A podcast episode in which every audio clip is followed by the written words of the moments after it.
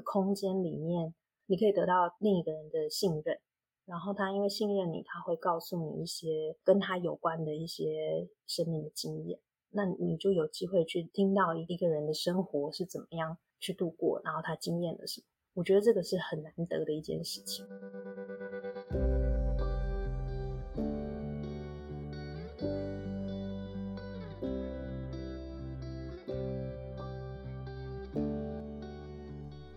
大家好，欢迎来到艾米之音。爱你所知这个系列呢，我邀请到我身边的朋友或者是学生来跟大家分享他们的工作。今天呢，我邀请到我的学生 Christy 来跟大家分享她在精神科担任临床心理师的工作内容。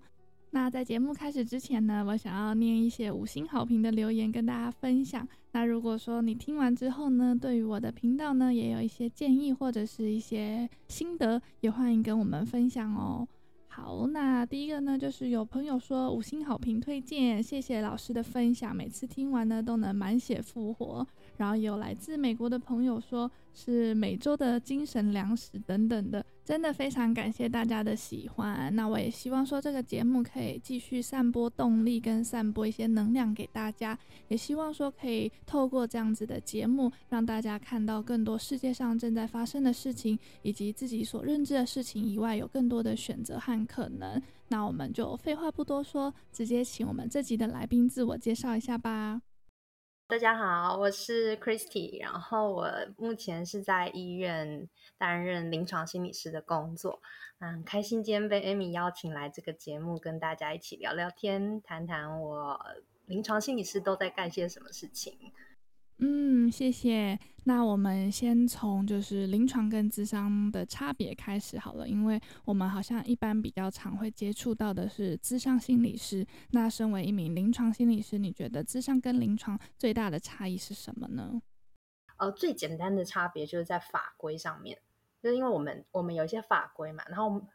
呃，我们有好像六七条以上吧，但是其实每一条都是相似的，唯一只有一条的差别就是临床心理师他多智商心理师一条叫做精神病或脑部心智功能之心理治疗，这个部分的业务是只有临床心理师可以做的，那智商心理师的法规是不能碰触这个业务的，就最基本的差别是这样。那呃，另外一个部分是我以我自己的经验，就是求学时的经验，跟我对照咨商相关的朋友他们的经验，就我们就是临床这一块学的比较多的是病理，像是我以前会要上高等神经心理学啊，或者是变态心理学啊，或是专门有一些课教你怎么鉴别诊断每个疾病的差异呀、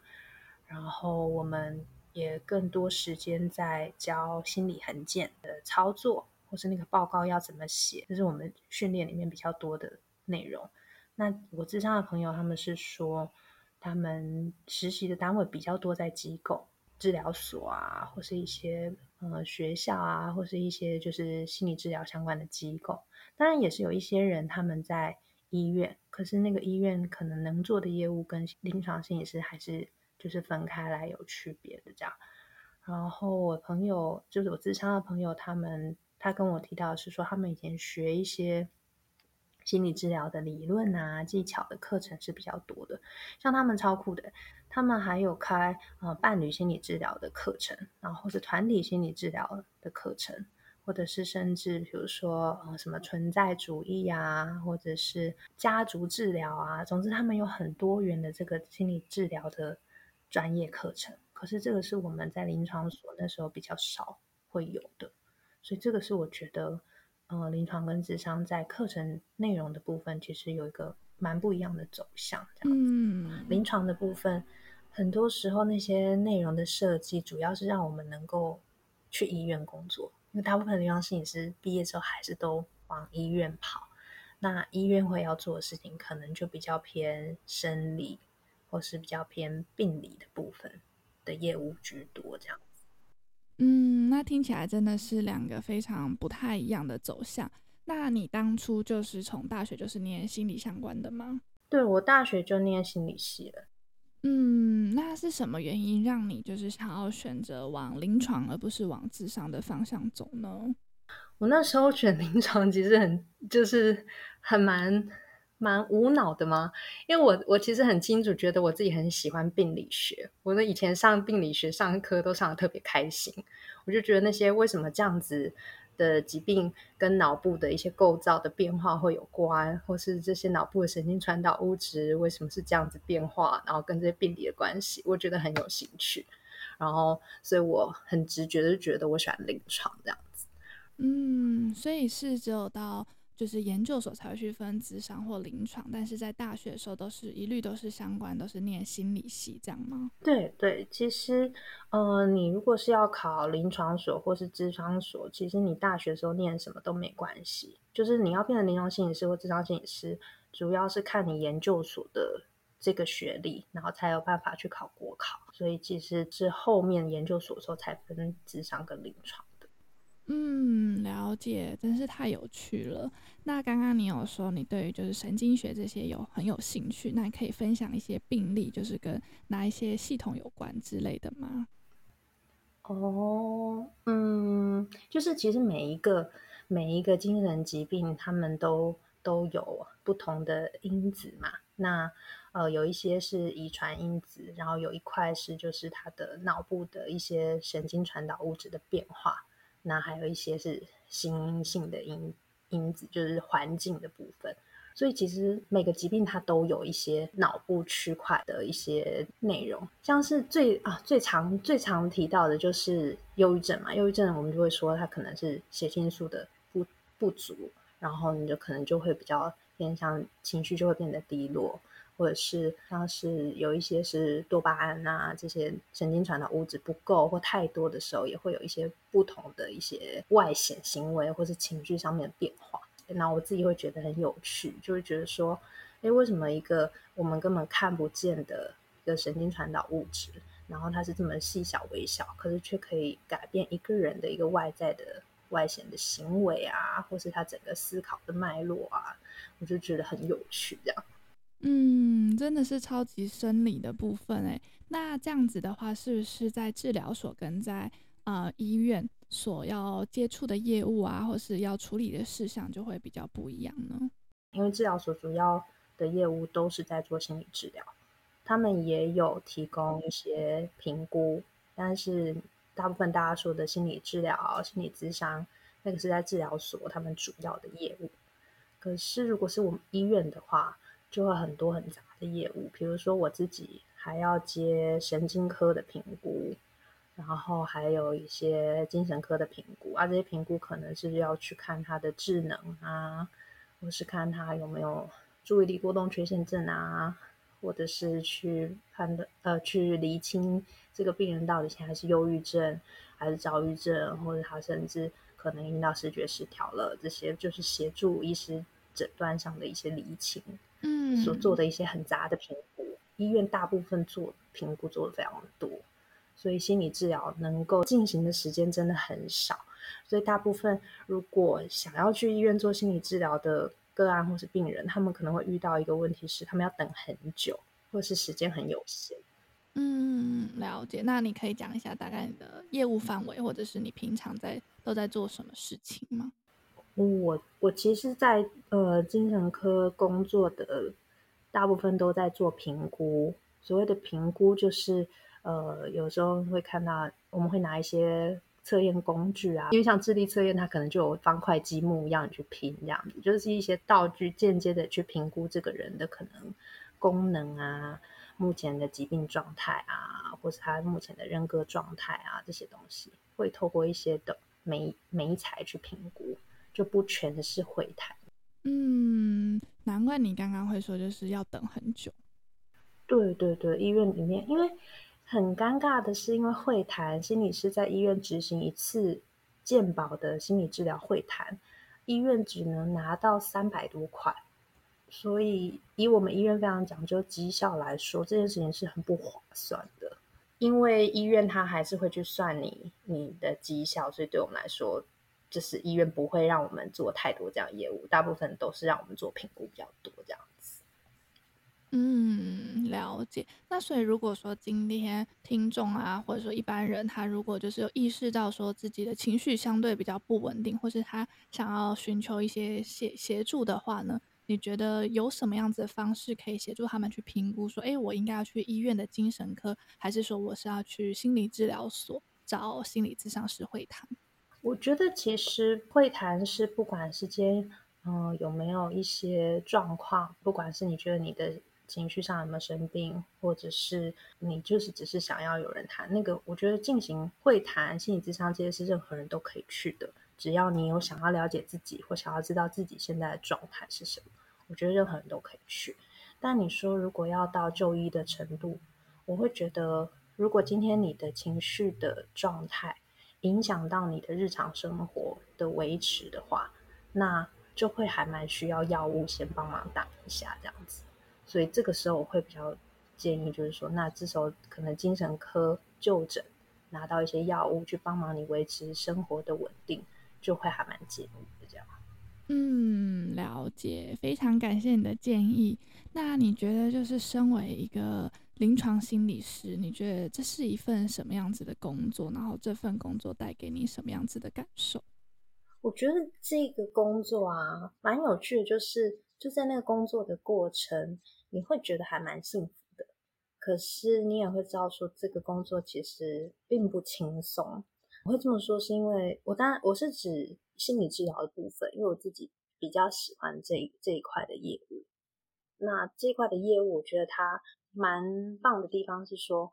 在那个空间里面，你可以得到另一个人的信任。然后他因为信任你，他会告诉你一些跟他有关的一些生命的经验。那你就有机会去听到一一个人的生活是怎么样去度过，然后他经验了什么。我觉得这个是很难得的一件事情。嗯，然后如果能够再再多一点的话，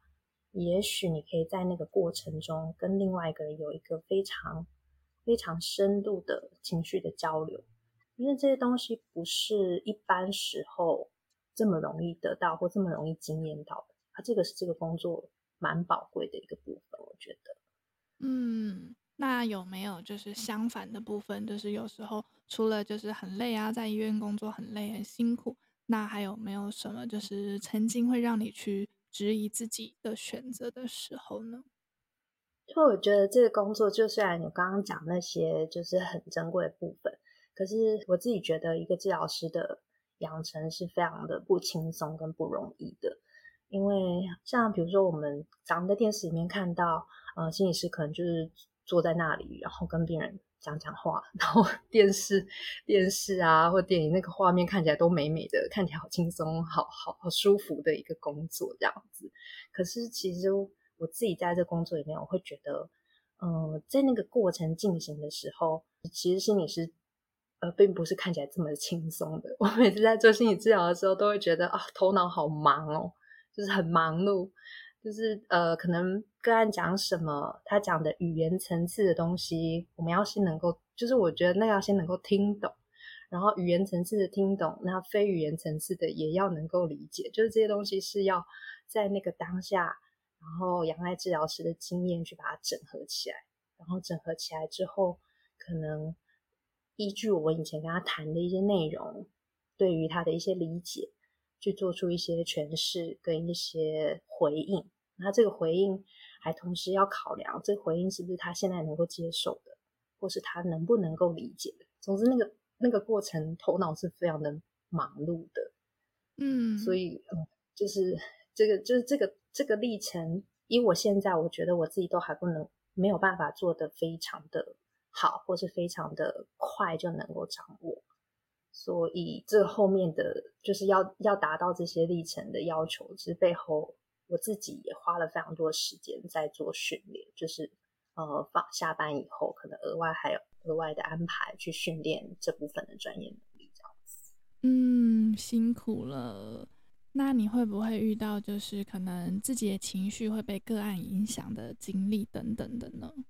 哦，哎，你问这个倒是一个很很好 很好玩的，就是，但我觉得这个部分就是，嗯，像我刚刚跟你提到的，就是事后要去做的一些练习，比如说像病人的某些情绪，假设影响到我们，那呃，我们可能就会得要去想，为什么是我自己的哪些部分被勾动，就是有一些自我省思的作业要去做，这样子，所以。我自己在自我省思的这个作业，我自己也是就把自己丢到治疗室里面，我自己也找了一个治疗师去辅助这个自我省思的部分。嗯，我之前有听说过，就是蛮多心理治疗师在接受这么多的负面情绪之后，嗯、就是也会需要自己再找一位心理咨商师或心理治疗师来协助他们，算是继续走下去吗？对，所以你也有这样子的经历。因为、嗯、我觉得有一个部分辅助辅助自己，像规律排毒一样，去排掉一些心理上、心情上面的一些情绪啊，或是杂乱的一些讯号。那我觉得还有一个部分，那时候我会选择自己去做治疗。有一个部分是，当可能病人讲了某些东西勾动我们的情绪以后，也许如果我不够了解我自己，我就觉得我会很难很中立的去看病人今天告诉我这个讯息是什么。所以有一部分我觉得我把自己丢去做治疗，有一部分也是希望我我更了解我自己。那是不是我够清楚我自己，也能够一起够清楚坐在我对面跟我讲话的这个人，我觉得这也是心理治疗师的养成，那很重要的一块。嗯，了解。那你觉得说，就是身为一名心理医生那么多年，然后看了这么多的社会案例之后，你有没有什么话想要给社会大众的吗？不，我自己有一个想法，也想跟大家在这边分享，就是说，可能我们每个人都有自己的一个运作机制，就跟这个世界。共就是互动的一个运作机制，那只是有的时候可能在某些情况下，这个机制使用的太频繁了，或是跟这个这个情况就是搭嘎不了，所以会出现一些好像有点像是那个螺丝螺丝没卡好歪掉的那个情况，所以就变成是说那个那个歪掉，就是可能找找心理师会谈，帮你清掉那个造成它歪掉。或是卡住的一些东西，那只要它可以，它可以被松动，然后可以被清理，然后重新的再，嗯，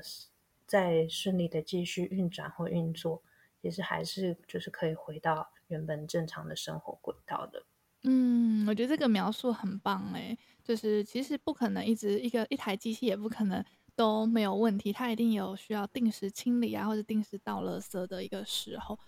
加上我觉得现在社会这么的忙碌，每天要吸收的资讯也非常的多，所以适当去寻求一些帮助，我觉得是非常必要的。那大家也不用觉得说是不是去寻求协助，好像就是因为自己有病或什么的，其实就只是那个螺丝不小心松动了，那你只是要需要去调整一下而已。嗯嗯，真的对。那我想问 Christy，就是有没有一些建议可以给想要往这些领域的朋友？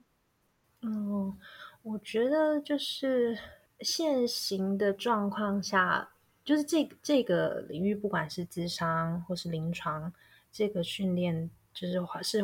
前期光拿到证照就会要花蛮多时间养成的，因为我们就是研究所。基本盘是三年嘛，那那三年毕业的人真的是很厉害，两年的求学，然后跟一年的全职实习，然后这个全职实习是没有任何钱的，你还要付机构钱，所以这这三就是这三年已经很苦了，然后你可能还要再花半年的时间或一年的时间准备国考，嗯，然后像我自己就多花了一年写论文，所以我总共。呃，心理师的养成是大概四年，四年多左右。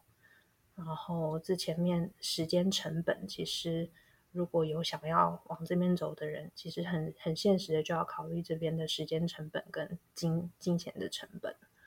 然后出来之后，以目前的体制来说，其实薪水并没有这么。如果你是在医院或者是智商，可能走学校机构那个。薪水都并没有电影或电视剧拍的来的这么的高，可能目前医院就是四四万五万左右，那学校可能就是三四万，所以其实我会觉得说，如果你真的要走这一行，可能要想清楚为什么你想做这这件事情，或为什么你想。进这个水坑，我觉得是水坑。一些学弟妹他们在说，他们当初想要念，就是说哦，因为喜欢跟别人聊天啊，然后呃，很喜欢跟人相处。那我觉得，如果是这样的话，你可能要想一下，你到底有多喜欢，然后这个喜欢到底是不是只有心理师这个工作可以满足？如果不是的话，那那你可能要考虑看看到底为什么你要走这一行。这个是比较诶黑暗面的现实的考量啦。但我觉得，如果是嗯、如果是你真的就很确定，你就是觉得呃跟人相处、跟人互动很有兴趣啊，然后你就对心理学的这些知识都很有兴趣，然后呃呃心理心理像可能像我刚刚讲的一样，我自己是心理病理的内容，我特别喜欢这样子。那你很确定你要走智商跟临床的部分的话，就是呃这是一个还不错。的工作就是蛮有趣的，然后某些环节蛮特别的，会蛮鼓励你们一起进这个水坑的。然后，可是有另外一个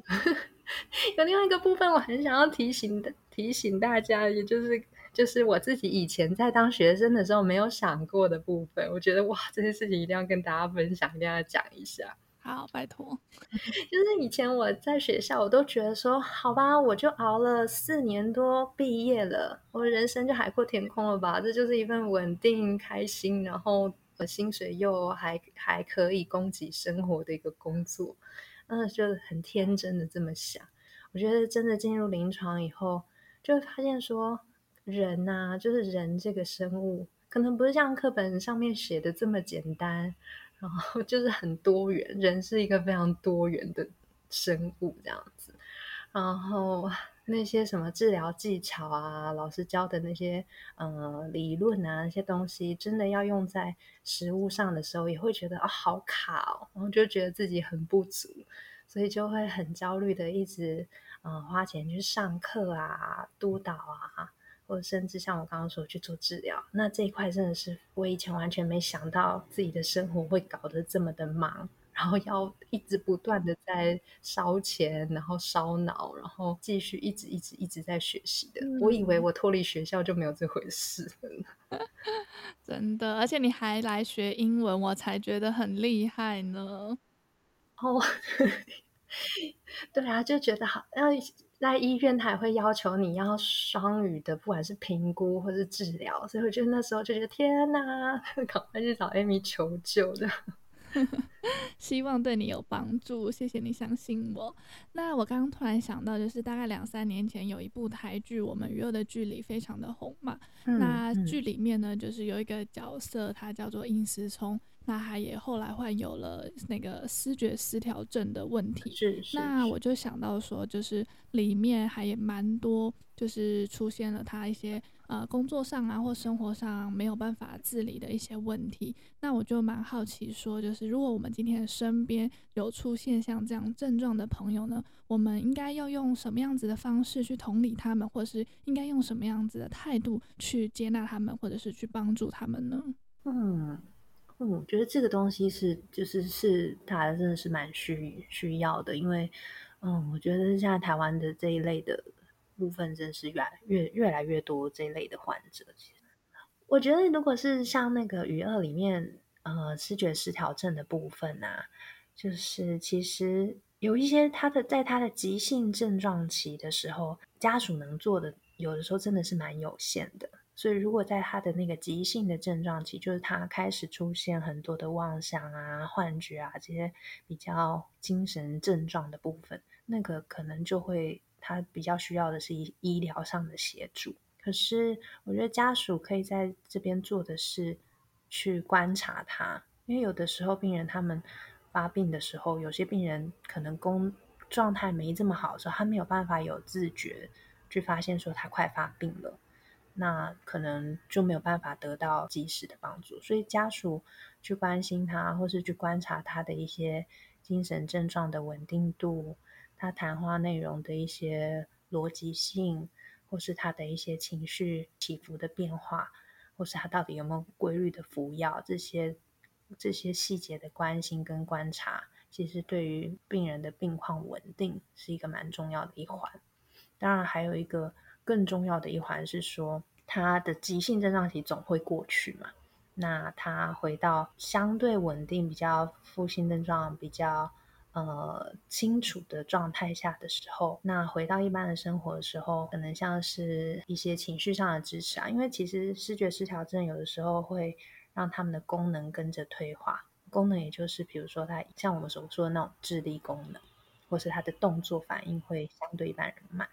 所以那时候可能他这样子的状态下，他们出去工作，一定也会遇到很多挫折，或是外界的不不理解、不了解之后的一些伤害。那这时候家属的陪伴啊、支持啊，其实就对病人来说是非常非常重要的一个部分。可能家属能够去真的去理解，或是倾听他的挫折或他遇到的事情，然后。不给予太多的评论，比如说，嗯、有些有些我觉得听了会蛮蛮难过的，或是觉得，呃，好可惜的一些回应是，其实有的时候家属是想要帮忙的，可是他们给的帮忙就会是啊，那一定是你你怎么样怎么样，那你就再再怎么样怎么怎么做就好啦。那这个部分听得出来，家属是心急，想要帮忙病人度过的。可是，呃，至少在我的经验里，这个病人得到的是，哦，那那你们一样觉得是因为我很糟糕，就是是因为我的问题，就是反而对病人来说是有推得远了，然后又是另外一个比较伤害性的回应，这样子，所以可能给予理解、支持、倾听就好，这些部分对他们来说就真的很足够，而且非常有帮助。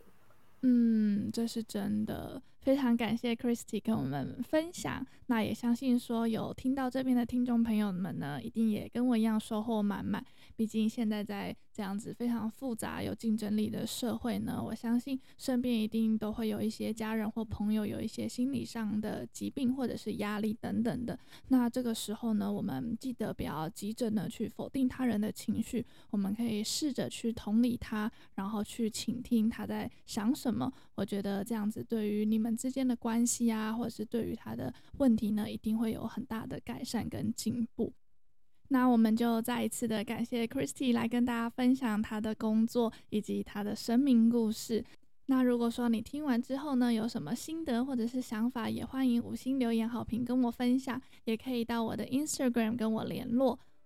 最近我办了一个抽奖活动，如果说你有帮我五星留言好评，然后截图跟我分享的话呢，就有机会抽到我从纽约寄回去的明信片，或者是我到帝国大厦购买的一些纪念品哦。那艾米之音，我们下期再见喽，拜拜，拜拜。